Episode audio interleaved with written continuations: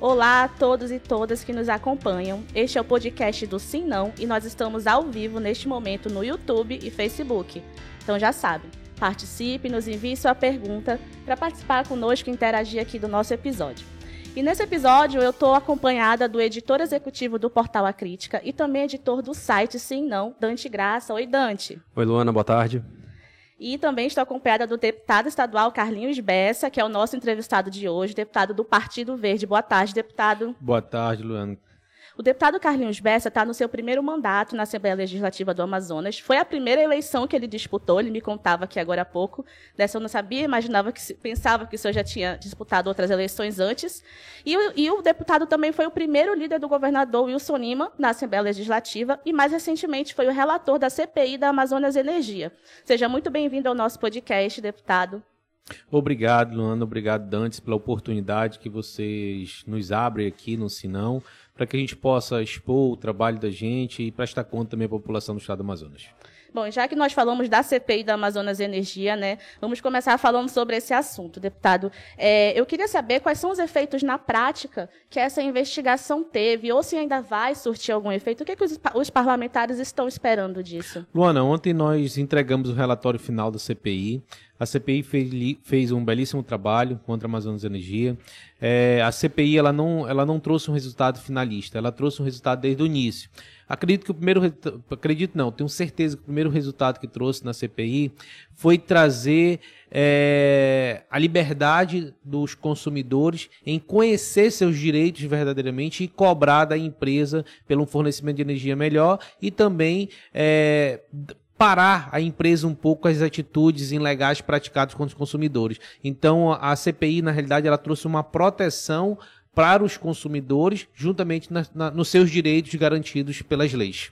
Deputado, a gente viu que a CPI se estendeu ali até praticamente o limite dela, né? Demorou bastante tempo ali. E a maior parte dessas descobertas aí que foram feitas pela CPI parece que aconteceram lá no, no início. Assim, logo no início, vocês perceberam aquele problema nos medidores, nos novos medidores. É, a história do gato invertido também, que ganhou esse nome, né? Quando a, a empresa cobra mais do que foi consumido. É, por que, que ela precisou se estender tanto? Né? O que, que levou nesses últimos aí, pelo menos esses últimos dois meses, a prorrogar esses trabalhos e ela ir até o final do, do limite? Na realidade, é, o trabalho foi muito constante. Se tinha tem tem tem tempo se passasse um ano trabalhando era ainda pouco. tinha coisa. Era pouco, daí tinha pouco, entendeu? A Mas a lei ela determina um prazo da CPI que são no máximo 180 dias. Então a gente tentou, tentou trabalhar o máximo que pôde para a gente conseguir é, identificar os principais erros para que possa ter uma solução melhor aos consumidores, porque é, é importante, Luana e, e, Dante. e Dantes é, a gente tentar identificar a primeira coisa. Qual é a capacidade da Assembleia Legislativa do Estado do Amazonas em investigar?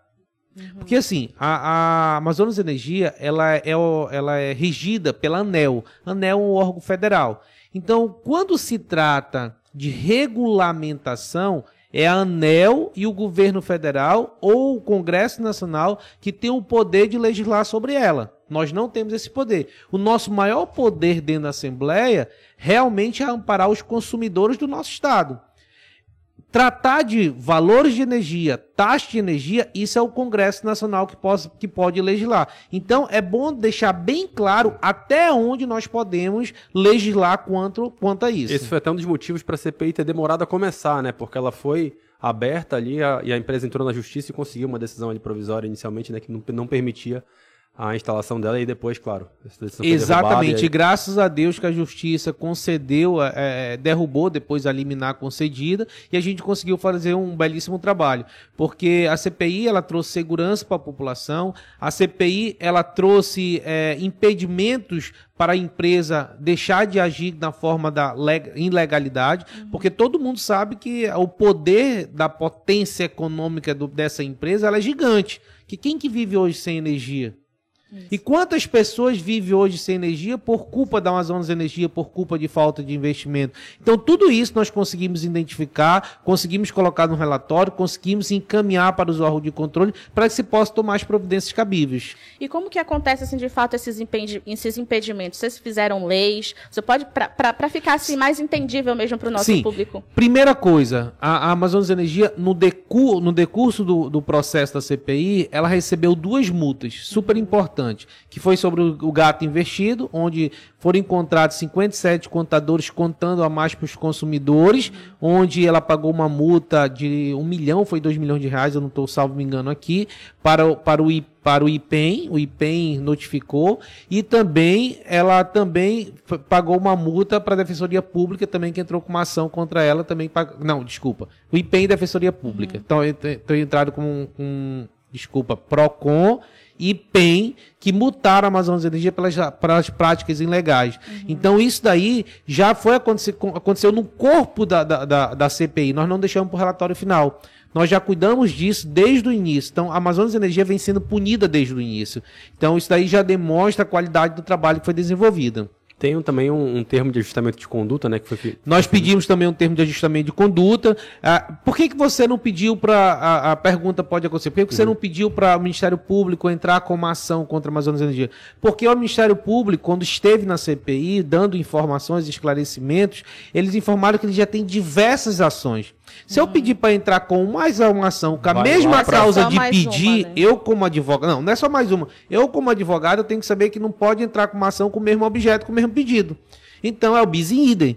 Então não poderia ser é, assinar um atestado de, de quem não fez uma faculdade de direito, De- sabendo que não pode entrar com uma ação, tendo em vista que existem outras ações com a mesma causa de pedir, com o mesmo pedido. Então é, nós colocamos um termo de ajustamento de conduta. Se caso ela não cumprir e ainda por cima temos que saber se o Ministério Público vai entender se é necessário ou não, porque se ela deixar de cumprir, aí sim o Ministério Público entra com uma nova ação. Porque esse termo precisa ser proposto pelo MP nesse caso, né? É o, Ministério, apresentam- Pu- é o Ministério Público e propõe. Que na realidade tem muita, muitas coisas positivas lá dentro desse termo de ajustamento de conduta.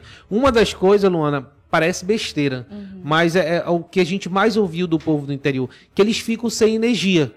Principalmente o pessoal da comunidade. São os que mais sofrem. A mais, né? é o que são os mais sofrem, porque para ajeitar um- uma energia dessa, eles demoram tempo, demoram uma semana, demoram 15 dias. Aí vem outra chuva e acaba, acaba causando uma da- derrubada de árvore, um galho que balançou e perde a energia dali. Mas se não tiver a manutenção da rede, que é a manutenção dos ramais, poldando as árvores, aquelas comunidades vão ficar sem energia.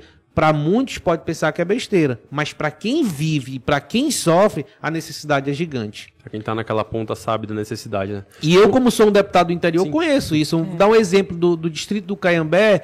Dentro do Lago do Caiambé tem diversas comunidades. Lago são- do Caiambé, qual é o... é o município de Tefé. Tefé. E dentro, da- de- dentro, dessa, dentro desse lago, existem várias comunidades que são alimentadas pela rede do município de Tefé. Então, de- pela falta de manutenção da rede, acaba dando a queda de energia e a, e a comunidade fica sem energia. Então, ali, a gente já, já demonstra a, a necessidade de uma manutenção de qualidade. Só Só, lembra- só, pra, só pra não perder esse ponto do TAC, Luana, perdão. É, o senhor falou que tem coisas que parecem óbvias, né? Uma outra coisa que me parece óbvia e também consta nesse, nesse TAC, e eu, e eu certamente imagino que isso seja de fato necessário, é a, a situação de quando você corta a energia sem poder, a, a pessoa, a pessoa ter que assinar, né, agora, né? Tem Na, essa, re- essa- na realidade, sim. Durante, durante esse processo também da CPI, eu peguei uma charada lá. Porque nós entramos com uma lei que estava com aquele, né, com a diferença de inspeção e vistoria. A vistoria, a empresa. Foi proposta uma lei pelo deputado Roberto Cidade que para fazer vistoria na casa, lá na- no, no medidor, precisava da autorização ou do comunicado do, do, do cliente. E o Amazonas Energia falou assim: não, mas existe uma grande diferença de, de Vistoria para inspeção. A, a, a- inspeção, eles, eles falam que a inspeção é feita antes de colocar o contador. E a vistoria depois que o contador. Eu falei então tá. Então bora fazer uma lei de imediata, colocando que precisa fazer a inspeção e a vistoria. Vamos acabar com isso. E vocês vão cumprir? Eu Disse, vamos. No outro dia nós propomos a lei, colocamos um regime de urgência, foi aprovado e agora eles têm que ter um prazo de notificar a pessoa para dizer que vai na casa dela naquele dia lá para fazer a vistoria ou a inspeção. Porque dentro da lei do Código de Defesa do Consumidor é amparado o direito do, do cliente em participar da vistoria ou da inspeção no contador dele. É, eu só queria lembrar que nós estamos ao vivo né, no YouTube, Facebook. Esse é um assunto que interessa muito a população, os clientes é, da Amazonas Energia. Enfim, então, se você tiver pergunta, pode enviar aí no nosso chat, que a gente vai é, passar essa pergunta para o deputado. É, deputado, a gente estava falando aqui sobre essas vistorias. Né? É, eu, eu, gostaria de saber é, de quem é a responsabilidade, no caso, agora, depois de todos esses termos acordados, de fiscalizar, dessa, dessa fiscalização. Como é que o consumidor ele pode fazer a denúncia? É para Pro, ah, continua para o PROCON ou a Assembleia vai continuar acompanhando na essa situação? Na realidade, Luana, nós temos que continuar acompanhando, porque nós também sentimos outra dificuldade, como, como eu coloquei no meu relatório, que o, o IPEM precisa de um equipamento melhor, precisa uhum. de um uhum. investimento do governo do estado para analisar melhor, é, precisa de, de, de, um número maior de funcionários, da mesma forma como a Defensoria Pública, da mesma forma como precisa o PROCON. Então, o corpo técnico dentro desses órgãos dos, dos estados ainda está faltando para atender é, de uma forma uma, é, de maior qualidade a população do estado do Amazonas. Porque está defasado isso por causa de anos que não deixaram de fazer, entendeu? Então, a, a, a população tá, não está conseguindo ter acesso a esses órgãos para ter esse direito garantido. Porque às vezes ela tem o direito, mas também às vezes ela não tem o direito. E para quando você vai procurar o direito na justiça, você precisa organizar um número de documentos chamado prova para você até levar ao poder judiciário, poder o judiciário analisar se você tem ou não tem razão. Até lá você já está sem energia, já. já... Quem vai esperar? Sobrou 3, 4, 5 dias. Porque hoje um processo é. judicial para se julgar é muito demorado. E eu também fiz uma da sugestão para o Tribunal de Justiça para que eles pudessem criar um núcleo é, é, é de vara especial somente para atender energia. Por que isso, Luana? Porque se você pegar a quantidade de processos que a Amazonas Energia tem dentro do Poder Judiciário, é gigante. É gigante. Então a gente precisa ter um núcleo de juízes de varas especiais para atender somente a carga de energia. Porque tem como conseguir medida, medidas cautelares, é, é, um, um mandado de segurança, qualquer coisa do tipo que possa ser maneira mais rápida, maneira cautelarmente dando segurança, dando segurança mais rápida do cliente. Tive minha energia cortada injustamente. Vou entrar com um processo pedindo uma medida cautelar que se ligue à minha energia e vamos discutir quem está errado e quem está certo. Uhum. Então isso tem que trazer uma segurança mais rápida. E da maneira que está, o número de processos dentro do Poder Judiciário acaba atrasando, deixando as pessoas sem, sem o direito dela de garantido. Fica impossível, né, de fato, você conseguir uma solução minimamente razoável para um problema tão sério e que traz tantos prejuízos imediatos. Né? É desesperador. Vocês foram para diversos municípios ali do interior. É, falando de uma forma bem, bem direta, dá para a gente dizer que a Amazonas Energia, enfim, está presente no, no interior do estado? Como atendimento, como serviço, da maneira, de uma maneira ampla? Assim, eles têm um contrato, eles têm um contrato, Amazonas Energia é bem, vão deixar claro isso também, que eles têm um contrato junto com a ANEL, que eles ganharam uma licitação, e eles têm um lapso de tempo para fazer a melhoria. Isso é, isso é sem sombra de dúvida. Então eles têm tempo para cumprir a Amazonas Energia. Uhum. Carlinhos, por que, que você não pediu a caducidade do contrato da empresa? Porque eles acabaram de, de responder um processo administrativo na ANEL, no qual ela concede mais prazo para eles cumprirem aquilo. Então, qual é. Qual que, que, que mudaria eu pedir isso? Exato. Fazer firula? Eu não sou um político fazer firula, eu sou um político de uma era moderna que a gente tem que dar o que, que é de César, dar de César. Uhum. Entendeu? Que está certo, está certo, está errado, está errado. Mas eu não vou ficar fazendo é, é, firula dentro, dentro de um processo político que eu levo muito a sério. Eu sou assim desde a, desde a minha infância, minha mãe me deu essa educação para tratar as coisas sérias, não querer enganar a população. Eu sou muito sério nas minhas coisas que faço e faço as coisas com muita responsabilidade.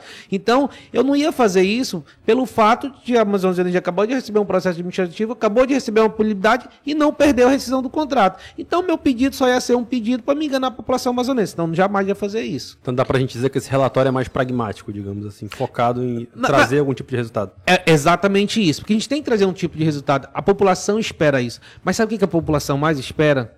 Uma tarde de energia menor. Sim. E a, gente não, e a gente não consegue fazer isso. É. Eu sempre falei isso, que nós, como deputados estaduais, nós não vamos conseguir fazer isso. Isso é uma, é uma, é uma responsabilidade do Congresso Nacional. Isso é uma responsabilidade do presidente do Brasil.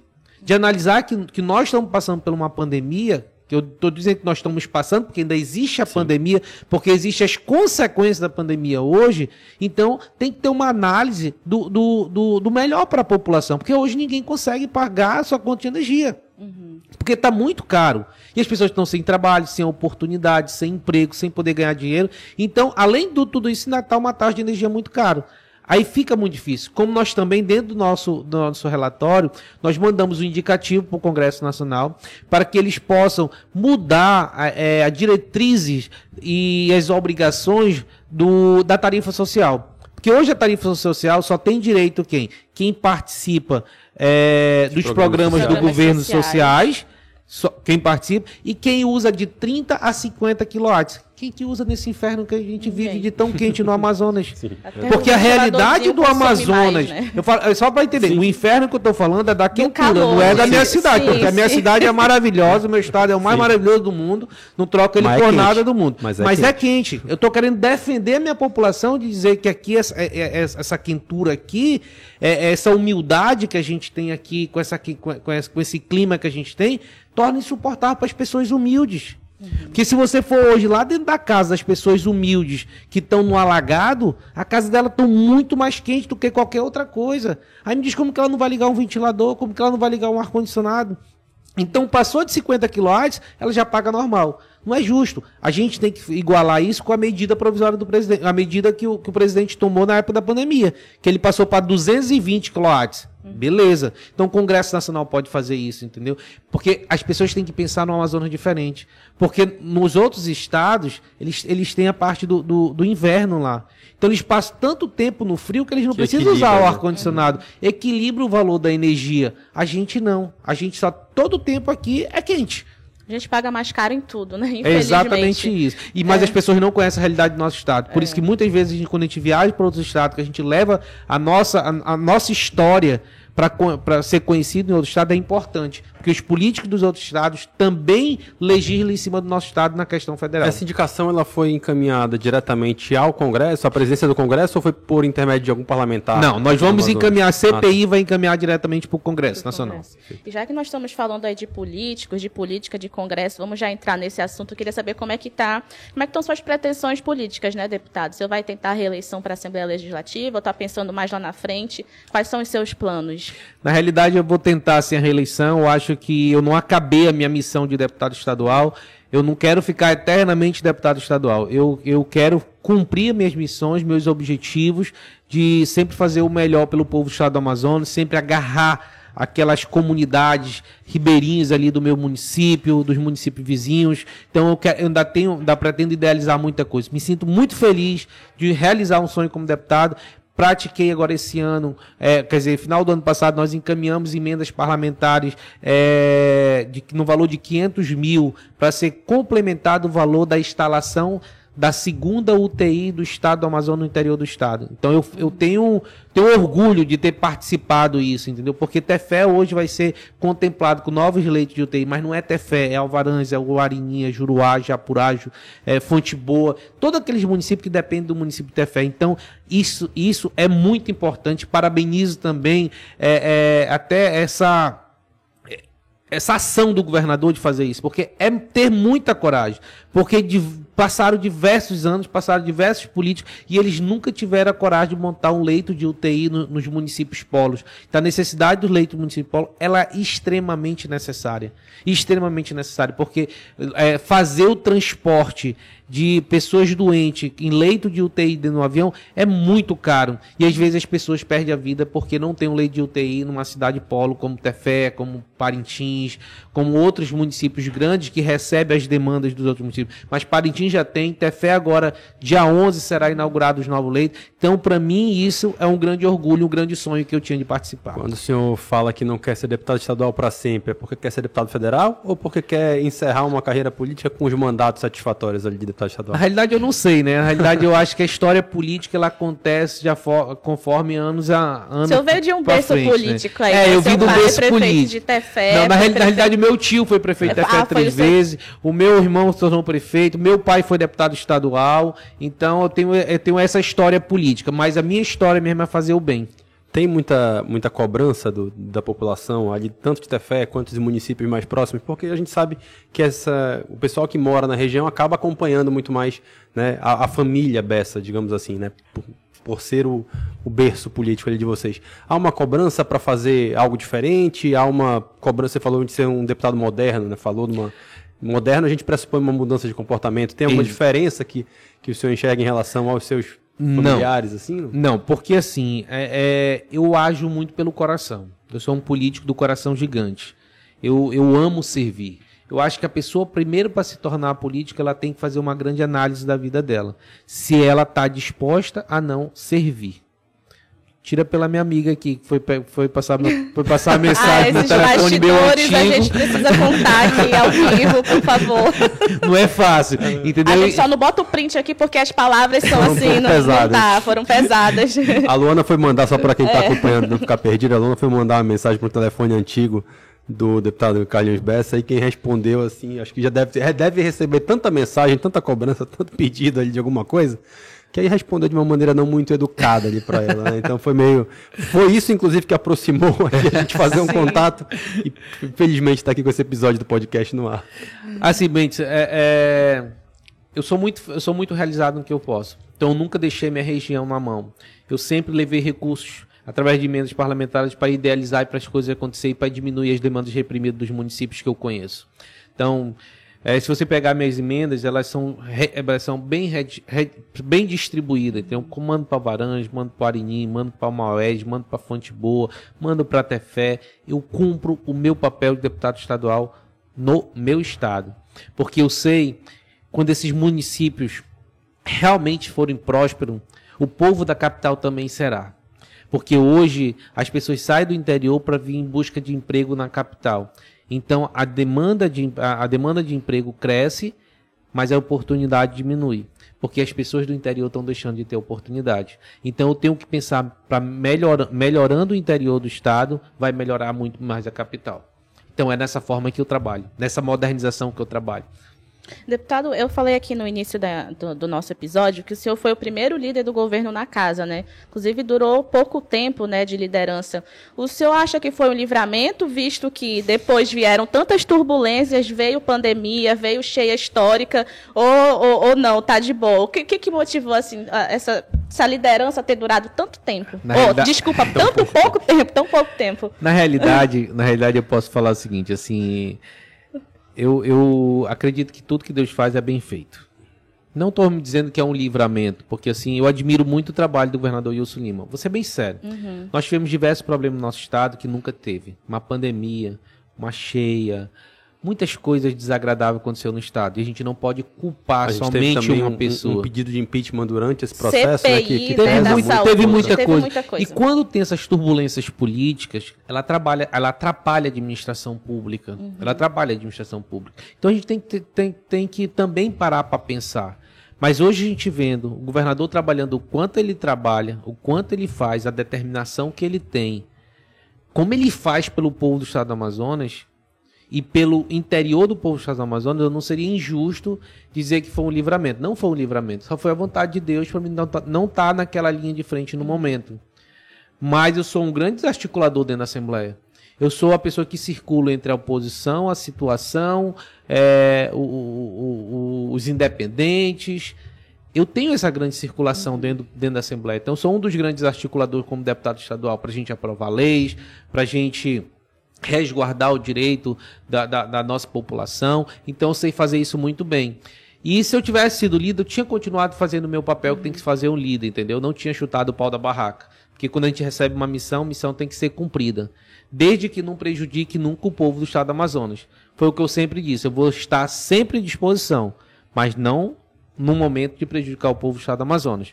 E eu vejo isso que nós passamos pelo momento muito difícil no nosso estado, nosso estado não, o Brasil. O Brasil, o, mundo, né? o Brasil, o mundo passou por toda essa situação difícil. Então não somos nós que devemos julgar o que aconteceu, deixou de acontecer. Eu acho que nós temos que reanalisar, fazer uma análise do que aconteceu também nas administrações passadas. Uhum. Porque qualquer coisa do, do presente hoje é sequela do passado. Porque a administração é contínua. Pode trocar, pode trocar quem está ali, né? Pode trocar a figura do governador, mas a, a, a, o Estado é um só, né? E ele, sofre, ele segue sofrendo com as mesmas carências, né? Vamos se, pensar se não aqui, ação. né? Vamos, vamos pensar aqui.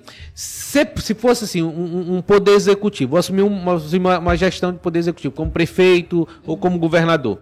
Se, se, eu, se eu recebesse essa missão de quando ganhasse uma eleição, zerasse as dívidas, zerasse não sei o quê, zerasse tudo que tinha de negativo e eu entrasse administração, administrando a, a- a administração pública, seria show de bola. Um a, gente, ali. a gente poderia culpar, a gente poderia cobrar, a gente poderia fazer tudo isso. Mas tudo é uma sequência. Sim. Porque quando você recebe um governo, você recebe um governo endividado, você recebe um governo é, com cheio de pendências. Porque o problema da saúde é de hoje? Não. Fornecedor. Fornecedor não paga de hoje? Não. Contratos antigos. Contratos antigos, muitas coisas antigas que aconteceram, que as sequelas são hoje. Porque as dívidas continuam vindo. Porque quando o governador deixa de pagar, o, a pessoa, o empresário entra na justiça e tem que receber de uma vez só. E aí? Para muita gente que está acompanhando, que talvez não entenda, é, é importante até, acho que é uma questão até didática para muita gente. O primeiro ano de um governador, de um prefeito, é com um orçamento planejado pelo anterior, pelo- né? Acho que isso pelo- ilustra bem exatamente isso. esse tipo de situação que você está colocando nesse momento. É, Deputado, eu queria fazer uma pergunta. Me vê agora. Hoje o senhor é o único representante do seu partido na Assembleia? Não, hoje nós temos, tem eu como deputado estadual e também tem o Álvaro Campelo. O Álvaro Ah, o Campelo também veio pro PV. Foi pro PV agora. Veio pro né? PV. O Álvaro tá de licença, né? Mas, mas Foi ele pra tá não me no deixar PV. sozinho ali? Como é que foi essa. Com- como Um- assim? Porque o deputado Roberto Cidade saiu. É? Não, na saiu. realidade, na realidade, o deputado Roberto recebeu uma missão maior de União Brasil, né? É, é, ele foi convidado, ele aceitou, mas me tornei presidente do, do PV. E, mas a gente só- nós somos muito, mu- muitos amigos, nós somos muito parceiro mesmo, entendeu? E, eu, e aquele cantinho era o melhor para mim, para me eleger, entendeu? Então eu tinha que Sim. cuidar também da minha eleição também, sabendo que ele comigo ia ficar mais difícil ali de a gente fazer dois deputados pelo Por PV. falar- O planejamento do PV, então, são dois deputados hoje. Manter esses A dois gente que tem quer hoje. trabalhar para ter esses dois deputados. Por falar em deputado Roberto Cidade, que é o presidente da Assembleia Legislativa, só fazer um comentário aqui é, sobre o, Sera- o deputado Serafim Co- Correia, que fez o comentário quando o deputado federal Marcelo Ramos foi destituído do cargo dele de vice-presidente.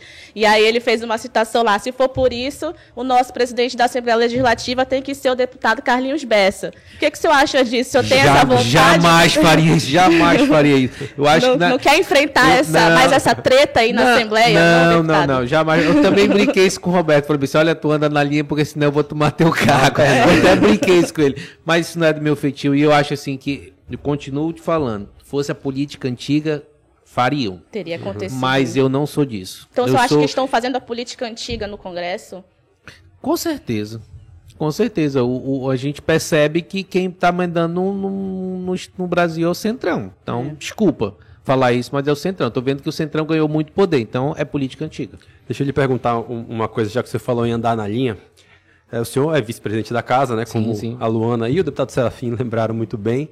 E a gente está vendo uma. Vou, vou usar um termo mais técnico, digamos assim, uma frequência baixa de parlamentares ali, principalmente quando chega na quinta-feira. É, eu fiz um levantamento aí nesse. Acho que foi ao longo do mês de abril e até o comecinho de maio, às, sexta, às quintas-feiras sempre havia no máximo 13 deputados. A gente tem 24 deputados, né? E desde o, desde o início do mês, não foi abril não, foi maio, porque foi quando começou a valer a sessão somente presencial. A gente está enfrentando esse problema, numa- não passa ali de, de 12, 13 deputados ne- nessas sessões, uma frequência bem baixa.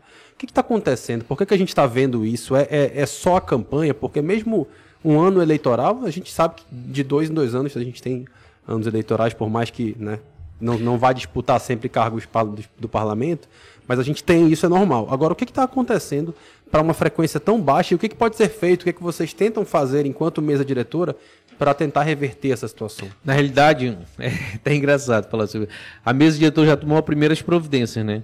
Que é tirar a questão Sim, virtual. já foi uma- Nós já tiramos virtual. E a gente está vendo que não está tendo um, um efeito muito grande. Mas vale ressaltar. Todo mundo dali é grandinho, todo mundo ali é maior de idade, todo mundo sabe o que, que, que quer da vida. E a população está vendo. Eu dificilmente eu deixo de ir numa sessão. Somente se eu tiver uma obrigação muito grande ou uma viagem que eu não posso estar, mas eu tô ali Todo, todo dia eu tô ali fazendo minha, meu, meu, minha obrigação de parlamentar, entendeu? Mas todo mundo responde pelos seus atos. Então não sou eu que vou julgar quem está decidindo ou fazer campanha ou fazer qualquer outra coisa. Não sou eu que vou julgar. Quem tem que julgar é quem vão votar neles. Eu tenho que pensar dessa forma. E é dessa forma que eu, deputado Roberto, sentamos e conversamos. Olha, a gente é, todo mundo aqui é grandinho, ninguém vai ficar puxando a orelha, que ninguém está na, na, na creche nem nada. Mas se vocês forem olhar, são os mesmos parlamentares que abrem a sessão quase quase todo dia. É, e isso isso dá, dá uma sensação assim de de repente de frustração de alguma forma, porque assim é, vamos, vamos pensar bem objetivamente, triste, né? né? Porque vocês vão disputar o mesmo cargo. fica triste. Né? Aí eu penso o seguinte: se eu estou aqui, estou sentando tá com vou, vou disputar com você aqui a, a, eleição esse ano. Aí você vai lá ver que eu estou no interior usando uma verba que é da Assembleia muitas vezes, né? Para viajar, para atividade parlamentar. Não, não deve se sentir que o negócio está meio desigual de alguma forma? Na realidade, tá fica desigual. E a gente tem um grupo lá que fica incomodado com isso. A gente reclama, a gente corre atrás, a gente convida o pessoal, a gente fala para as pessoas, às vezes a gente cobra ali da presidência o papel que nós temos que exercer, mas, mas quem vai avaliar é quem vai votar, né, Bentes? Eu, eu, eu acho que a gente tem que parar e pensar nisso. Porque, às vezes também, um deputado estadual deixar de estar dentro do parlamento para estar lá no interior do estado, olhando uma demanda trazendo uma demanda para resolver, às vezes é mais vantajoso. Vamos parar e vamos pensar. Porque quando eu vou lá no município de Tefé, eu vou lá em outro município, que eu falto uma sessão para ir num município desse, e eu vejo que lá tem uma demanda, que eu posso sentar com o governador e dizer, governador, nós precisamos resolver aquela demanda. Governador, nós precisamos fazer resolver aquela demanda. Governador, precisa resolver aquela demanda. Até se resolver aquela demanda, não é mais vantajoso para a população? É. Então a gente tem que pensar dos dois lados. Nós não podemos, eu não, não vou ser hipócrita aqui de, de, de, ficar só julgando. Eu também tenho que defender o outro lado também, que, que às vezes eu faço, mas eu faço pelo um bom sentido. Para tentar solucionar os problemas e as demandas reprimidas do interior do estado do Amazonas. Eu não fico lá em casa, não. Eu sou, eu sou bem ativo na Passa minha profissão. Só para dar uma almoço de vez em quando? Aí, não, na realidade eu almoço todo dia em cima da minha mesa, então não tem nem perigo de almoçar em casa. Nós temos perguntas, Dante, de internautas. Acho que não chegou não, aqui ainda não daquelas, chegou. Daquelas então, boas. É. então a gente vai partir agora para nossa sessão sobe e desce, né? É, a gente tem uma sessão aqui no podcast que nós reproduzimos o sobe e o desce do jornal A Crítica, da coluna Sim Não impressa. É, e aí eu queria saber, deputado, se o senhor fosse o editor por um dia da coluna Sim Não do nosso jornal A Crítica, quem que o senhor subiria? O senhor pode subir uma pessoa, uma situação, e quem que o senhor desceria? Vamos começar pelo, pelo sobe? Bora começar pelo sobe, mais fácil, né? Pelo que é mais fácil. Luana, eu estava pensando aqui em quem eu subiria.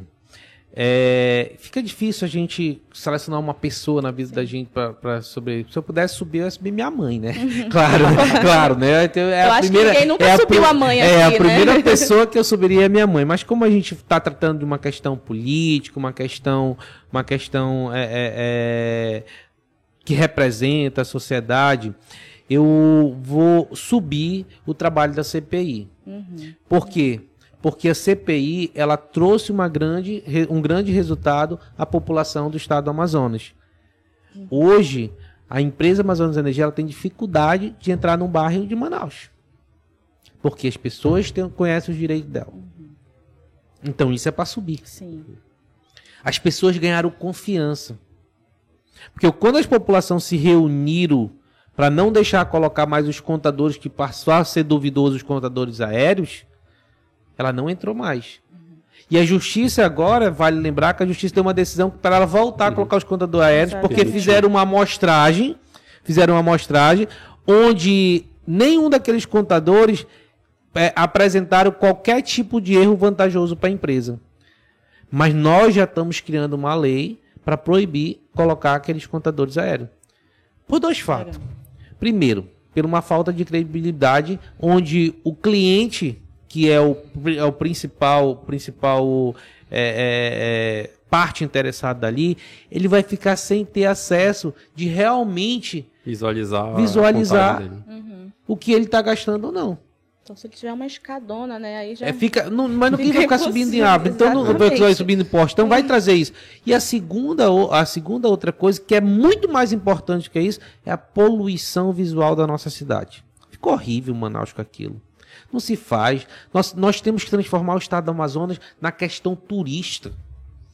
A gente, a gente vê, quando a gente viaja para algum lugar que a gente vê, as coisas estão tudo subterrâneos, fio. Aí aqui em Manaus estão colocando mais fio. Que aquilo não enfeita, aquilo deixa feio. Enfeia, tá aí né? o bairro do Parque 10. Tá feio o bairro do Parque 10. Tá feio. E é um, e é um, e é um, e é um bairro onde as pessoas vão na feirinha do, do, do, do Parque 10 tomar café. O os turistas vão conhecer, vão conhecer o Parque do Mindu. CSU. Então, me diz como que isso vai acontecer? A gente pode deixar acontecer? A gente não pode deixar isso acontecer. E a gente precisa também da força da Prefeitura Municipal de Manaus para também não deixar isso acontecer. Porque isso aqui está poluindo a, a, a, a, parte visual da nossa cidade de Manaus. E tem eu, tá faltando o DS, né? né? Já tava é... querendo dar tchau aí. Não, tava querendo livrar o, o DS. O DS. Deputado eu vou, desde o começo eu falei uma palavra e eu vou assumindo uma grande responsabilidade, tá, Luana? Uhum. Eu vou descer a velha política no estado do Amazonas. Eu acho que o estado do Amazonas precisa ser administrado, precisa ser cuidado por pessoas é, é, que tenham determinação, que tenha força, que tenha conhecimento, que tenha amor no coração, que tenha carinho com a população do estado do Amazonas. Eu muitos já tiveram oportunidade, muitos fizeram e muitos deixaram de fazer. Mas já tiveram oportunidade. A gente precisa também dar chance para as outras pessoas ter a oportunidade de fazer pelo povo do estado do Amazonas. Eu, como, como eleitor, que já votei em diversos governadores, eu reconheço que muitos já fizeram. E que muitos também já deixaram de fazer. Mas a velha política tem que deixar de ter o espaço. É daqui para frente. A gente sempre tem que pensar em algo diferente. Tá certo, então a gente vai chegando ao fim desse episódio. Eu queria é, abrir esse espaço, né? O senhor, o senhor, já fez uma super consideração final, mas se eu quiser fala, fazer outra consideração final, o senhor fique à vontade nesses últimos minutinhos aqui. Olha, só quero episódio. agradecer a oportunidade assim que vocês nos abrem aqui para prestar, prestar conta do nosso mandato, porque vocês são o sinão é, é, é, é, aquele quando sai, meu Deus, sair no sinão, né? Então é importante assim a qualidade do trabalho que vocês têm, a importância que, o, que as pessoas que leem o jornal impresso ou que assistem vocês pelo podcast ou por qualquer entrevista ou qualquer programa que vocês fazem, é uma credibilidade muito, muito grande, quanto vocês, quanto da empresa crítica que tem trabalhado em prol de trazer informação ao povo do estado do Amazonas. Então, a oportunidade a gente só tem que agradecer, ficar muito grato e abrir também o nosso mandato para que a gente puder somar, que a gente puder contribuir também com as demandas que vocês recebem, como projetos de lei, qualquer coisa do tipo que um legislador possa fazer, nós também abrimos essa oportunidade para vocês. Legal, muito obrigada. Queremos agradecer a presença, a sua presença, deputado, meu companheiro aqui, Dante. Obrigado, Luana. Obrigado, deputado todos vocês que nos acompanharam aqui. E lembrar que toda semana tem episódio do Sim Não nas plataformas digitais, né? Que é o Spotify, Deezer, Amazon e também no YouTube. Então, acessem também o nosso site www.simnão.com.br, que a gente está atualizando ali a todo momento, sempre que sai alguma notícia quentinha, a gente está colocando lá. E também o nosso Instagram, tá bom, gente? Que é o arroba sim e não digital. Então é isso. Bora só aproveitar para lembrar que quinta-feira tem Coronel Bonatti ah, aqui com a ah, gente, é, né? Então, quinta... é, é nessa semana a gente vai ter excepcionalmente vai ter dois, episódios. dois episódios, né? Faz logo a propaganda que no mesmo horário, quinta-feira, ele vai estar por aqui com a gente. Então, quem quiser participar é só mandar sua pergunta.